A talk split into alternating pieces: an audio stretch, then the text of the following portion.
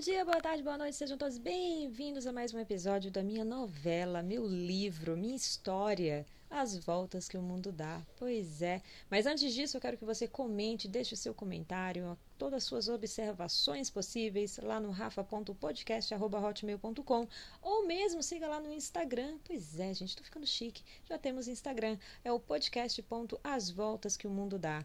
Então vamos lá para o segundo capítulo dessa história maravilhosa, espero que vocês estejam sentados na ponta da cadeira apenas esperando. Segundo capítulo, vamos falar sobre o casamento.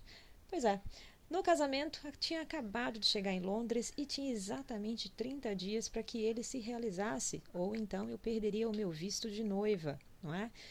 E era um momento muito estressante, foi uma situação bem difícil, porque assim que eu embarquei da cidade brasileira de Salvador, né, já que não tínhamos um aeroporto internacional onde eu vivo, é, e cheguei na cidade londrina, né, de Londres, claro, lógico, evidente, uh, ele tinha perdido o emprego dele. Pois é, gente, meu futuro ex-marido, ele perdeu o emprego assim que eu embarquei e nós tínhamos que lidar com todo esse estresse e mudanças e casamento com aquilo que tínhamos em mãos. Eu tinha exatamente 300 libras e ele tinha pouco mais no banco. Uh, tivemos que pedir ajuda dos seus familiares para que a nossa festa pudesse acontecer. E com isso, né, eu utilizei os 300, as 300 libras para comprar aquilo que nós precisávamos para o casamento. Então, não preciso dizer que não foi um casamento glamouroso, mas foi um casamento bonito, tá? É, o que, que a gente fez então? Né? O meu vestido, eu lembro que a gente comprou no Black Friday, né? O Black Friday dos Estados Unidos, do, da Inglaterra e de todos os outros países do mundo funcionam, menos no Brasil, mas lá sim, realmente eu consegui um vestido muito bonitinho, é, branco, né? Porque era uma feira de, de vestidos de noiva. E eu consegui ele com 70%, 80% de desconto e foi assim o meu vestido.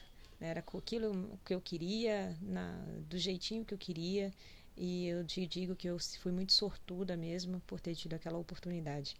O, o anel, nós encontramos também um anel com cortes feitos é, em pedra de diamante, então ele brilha, brilha até hoje, gente. Eu tenho guardado esse anel até hoje. Para mim é uma das coisas mais lindas que eu já vi.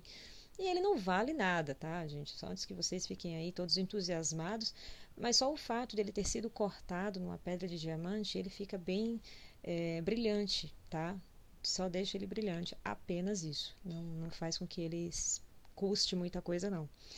É, e aí nós nos preparamos né, para o dia e eu comecei então a desenvolver uma infecção é, dentária. Né? O meu dente, o meu siso começou a latejar e eu comecei a passar muito mal com dor de dente um dia antes do casamento. Olha que bacana! Como se não bastasse toda a pressão, né? todo o estresse, eu desenvolvi e a gente teve que correr atrás de um dentista para que pudesse ajudar naquele momento. É, mas graças a Deus deu tudo certo. No dia do casamento, era um sábado de manhã, fizemos uma ligação para minha mãe. Eu estava sozinha no país estrangeiro, indo me casar aos 18 anos com uma pessoa que eu não conhecia bem entrando para uma família que tampouco me conhecia e que na verdade estava me conhecendo realmente no dia do casamento, porque eram 20, 30 pessoas lá fora, aguardando para quem saber quem é essa menina que está vindo casar com o meu sobrinho, com o meu primo, com o meu tio, e era eu.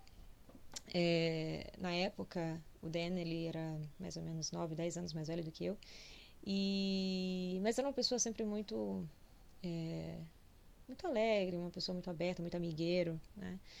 E eu lembro que o pai dele me deu a oportunidade, me deu a, a honra de, de, entrar comigo na sala de casamento, onde, a gente ia, onde íamos nos casar, do cartório, um cartório britânico bonito, cheio de flores ao redor, e toda a família dele, todos os parentes lá sentados, aguardando, esperando. É, eu estava tão nervosa que o meu vestido tremia, tremia como varapau era uma coisa louca, uma coisa assim. Eu olho e meu Deus do céu, como eu consegui? Eu tremia muito, estava muito nervosa. Né? E assim que ele entregou a minha mão nas mãos do meu ex-futuro marido, é, eu comecei a ter uma crise, uma crise de nervosismo, comecei a rir. Mas eu ria desesperadamente, descontroladamente, eu não conseguia parar de rir. Até que então os convidados perceberam, né, e começaram a, a rir. e alguém falou: Ah, ela deve estar nervosa. Mas é claro que eu estava nervosa, né? Eu estava me casando, gente. Isso não é qualquer coisa.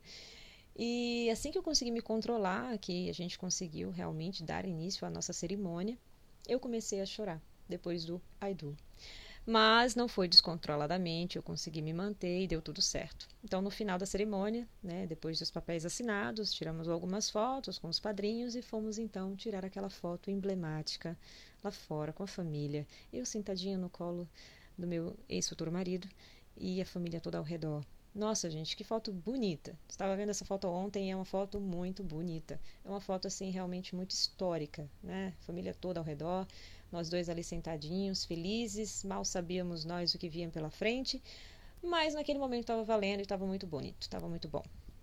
Depois daquela cerimônia, nós então tivemos as festas, né? Tivemos uma festa de recepção.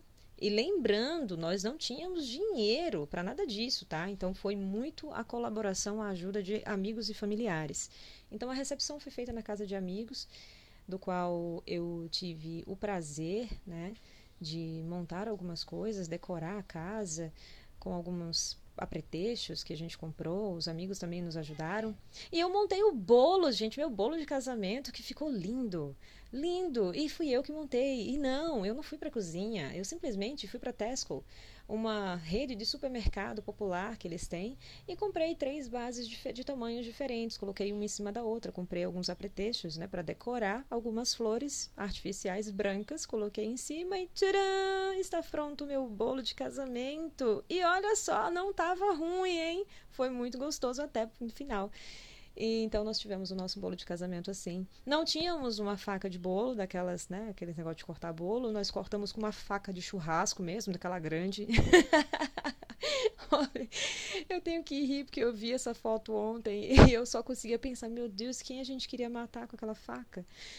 É, mas deu certo, então nós tivemos ali nossa cerimônia de recepção. E de lá nós seguimos para a festa do casamento. A festa foi feita num ginásio de esportes, que era fora de um, de um colégio. É, dá para ver até as cestas de basquete nas fotos. E nós tivemos apenas três ou quatro horas no dia anterior para poder organizar o local.